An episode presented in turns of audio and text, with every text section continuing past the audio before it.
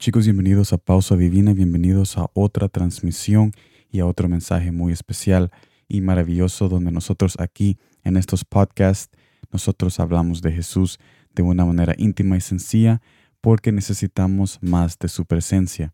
Tú y yo estamos en esto juntos, estamos en esto juntos, estamos luchando juntos y buscando la verdad juntos. Y por eso es que yo te agradezco por estar aquí, porque tu compañía en este momento, al escuchar este mensaje, me deja saber de que yo no estoy solo y de que tú no estás solo y que podemos hacer esto juntos buscando la presencia de Dios para un nuevo amanecer en nuestros corazones. Y en este día estaremos buscando exactamente eso en Juan capítulo 17, versículo 17, que me dice de esta manera. Santifícalos en tu verdad, santifícalos en tu verdad. Tu palabra es verdad. Esta es la conversación que Jesús estaba teniendo con el Padre en aquel día antes que Él iba a ser entregado cuando Él estaba orando en esa noche muy angustiadora, angustiadora. Y este es el mensaje que Jesús nos quiere dar detrás de este pasaje maravilloso que nos ha concedido en este día. Tú y yo buscamos una verdad tan crucial en nuestras vidas para que nos ayude a vivir una vida mejor. Pero lo que tú y yo no queremos es vivir una vida apartada y diferente.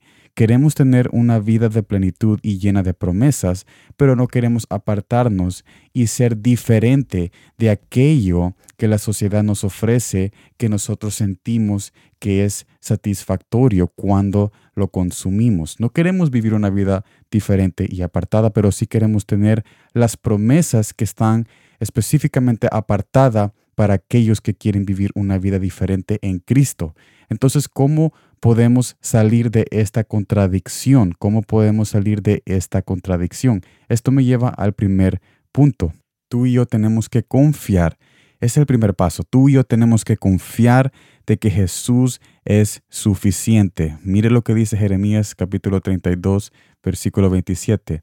He aquí que yo soy Jehová, Dios de toda carne ¿Habrá algo que sea difícil para mí?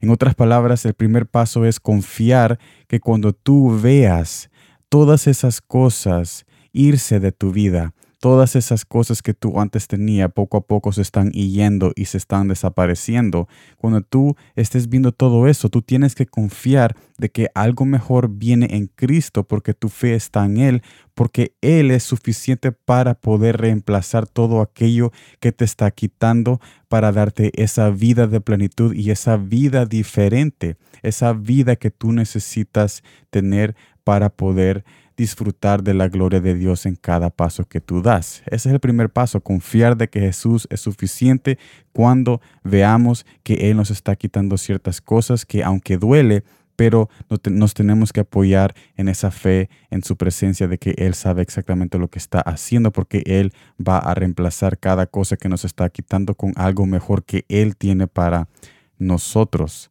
Segundo punto, recibir su herencia. Necesitamos entonces, después de tener esa fe, tenemos que recibir ahora lo que Él nos está dando. Mire lo que dice Colosenses capítulo 1, versículo 12. Con gozo dando gracias al Padre que nos hizo aptos para participar de la herencia de los santos en luz. Cuando nosotros confiamos que Jesús es suficiente y vemos todas esas cosas irse, todas aquellas cosas malas, pero que para nosotros pensamos que era bien irse, nosotros después necesitamos tener nuestros brazos abiertos para recibir su herencia y no unos brazos cruzados, siendo caprichosos, diciéndole a Él de que queremos esto y esto y esto, y si no tenemos tales cosas, entonces no queremos recibir cualquier cosa que Él escoja para nosotros y no podemos vivir de esa manera. Así que con un pensamiento final, quiero terminar este mensaje diciéndoles a todos ustedes de que así como tú y yo leemos libros de arte en la escuela, libros de matemática y el profesor y el departamento de educación nos separa en el enfoque para tal oficio, para perfeccionarnos para ese empleo, Así también la palabra de Jesús, su palabra, nos aparta, nos santifica, nos aleja y nos hace una vida diferente, llena de dolor y consecuencia. O sea, nos diferencia de esa vida de dolor y consecuencia que muchos están sufriendo porque no han reconocido lo que tú ahorita vas a reconocer de que su palabra te puede separar de esa vida desastrosa y te puede santificar de tal manera porque su palabra es verdadera, porque Él es justo y verdadero.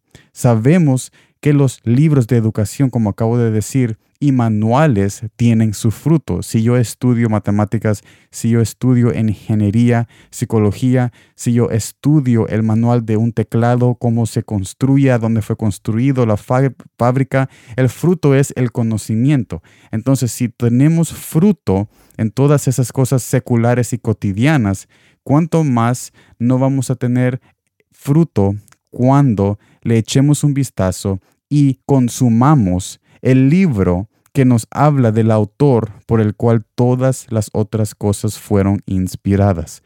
Hay un fruto para tu corazón en la palabra de Dios y hay un fruto para tu familia y matrimonio y Jesús quiere hacer una diferencia en tu vida apartándote de aquella corriente común que está arrastrando a todos a ese dolor y a esas consecuencias que Él no quiere que tú participes. Así que yo te invito a que reconozcas en este mensaje, que reconozcas de que la palabra de Jesús tiene el poder para darte una nueva vida, así como otros libros tienen el poder para darte una, un nuevo oficio y un nuevo trabajo.